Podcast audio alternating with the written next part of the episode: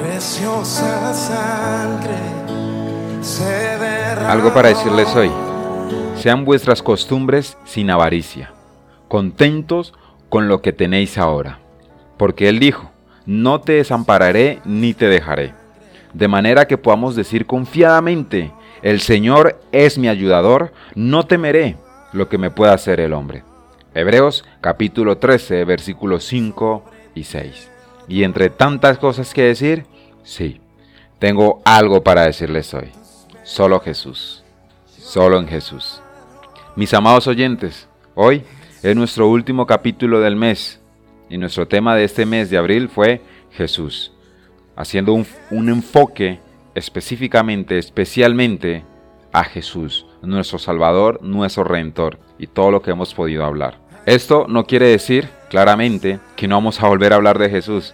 Por supuesto que sí, con todo gusto. Seguiremos hablando de Jesús porque en cada tema está incluido Jesús. Si hablamos de obediencia, hablamos de Jesús. Si hablamos de amor, hablamos de Jesús. Si hablamos de perdón, hablamos de Jesús, porque en todos los temas que podamos tratar está Jesús, ya que Jesús lo es todo para nosotros. Doy gracias a Dios que me permitió culminar este hermoso mes con este glorioso tema. Estando reunidos los fariseos, Jesús les preguntó diciendo, ¿qué pensáis del Cristo? ¿De quién es hijo? Ellos le dijeron, de David. Eso está en Mateo capítulo 22, versículo 41 al 45. Jesús es todo, es real, y con Él lo tenemos todo. No hay nadie como Él. En el Antiguo Testamento dice que Isaías dijo de Jesús en una profecía que Él era, y se llamará su nombre admirable, consejero, Dios fuerte, Padre eterno, príncipe de paz. Isaías capítulo 9, versículo 6. En el, en el Nuevo Testamento, Pedro exclamó y dijo, ¿a quién iremos? Tú tienes palabra de vida eterna. Juan capítulo 6, versículo 68. Pablo dijo, y ciertamente aún estimo todas las cosas como pérdidas por la excelencia del conocimiento de Cristo Jesús, mi Señor, por amor del cual lo he perdido todo y lo tengo por basura, para ganar a Cristo. Filipenses capítulo 3, versículo 8. Los soldados romanos cuando lo vieron en la cruz dijeron, en verdad era el Hijo del Dios vivo. Y Judas dijo, he entregado sangre inocente, porque todo aquel que se encontró con Jesús quedó sorprendido, quedó impactado. Los ancianos dicen, Señor, digno eres de recibir la gloria y la honra y el poder, porque tú creaste todas las cosas, por tu voluntad existen y fueron creadas. Apocalipsis capítulo 4, versículo 11.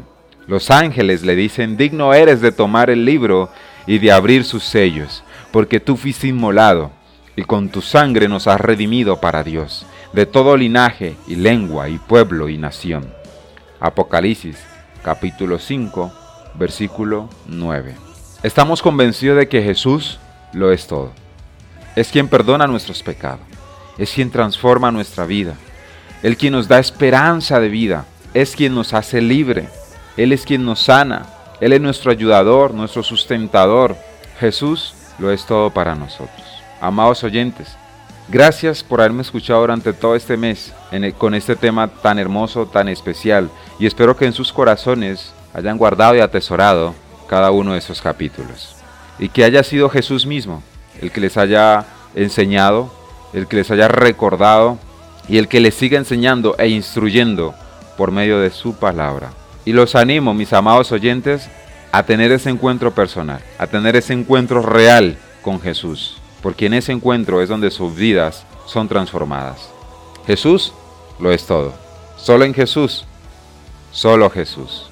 Para el artista, Jesús es el todo codiciable. Para el arquitecto, Jesús es la piedra principal del ángulo. Para el astrónomo, Jesús es el sol de justicia. Para el banquero, Jesús es el tesoro escondido. Para el carpintero, Jesús es la puerta. Para el doctor, Jesús es el médico divino. Para la enfermera, Jesús es la mano que trae alivio. Para el geólogo, Jesús es la roca de los cielos. Para el agricultor, Jesús es el sembrador y el señor de la mies. Para el joyero, Jesús es la perla preciosa. Para el periodista, Jesús es las buenas nuevas de gran gozo. Para el filántropo, Jesús es el don inefable. Para el filósofo, Jesús es la sabiduría de Dios. Para el ferroviario, Jesús es el camino nuevo y vivo. Para el escultor, Jesús es la piedra viva. Para el panadero, Jesús es el pan de vida. Para el trabajador, Jesús es el que da descanso a todas las naciones. Para el biólogo, Jesús es la vida. Para el predicador, Jesús es la palabra de Dios.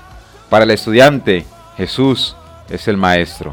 Para el maestro, Jesús es la fuente de todo conocimiento. Para el juez, Jesús es el juez justo para todos los hombres.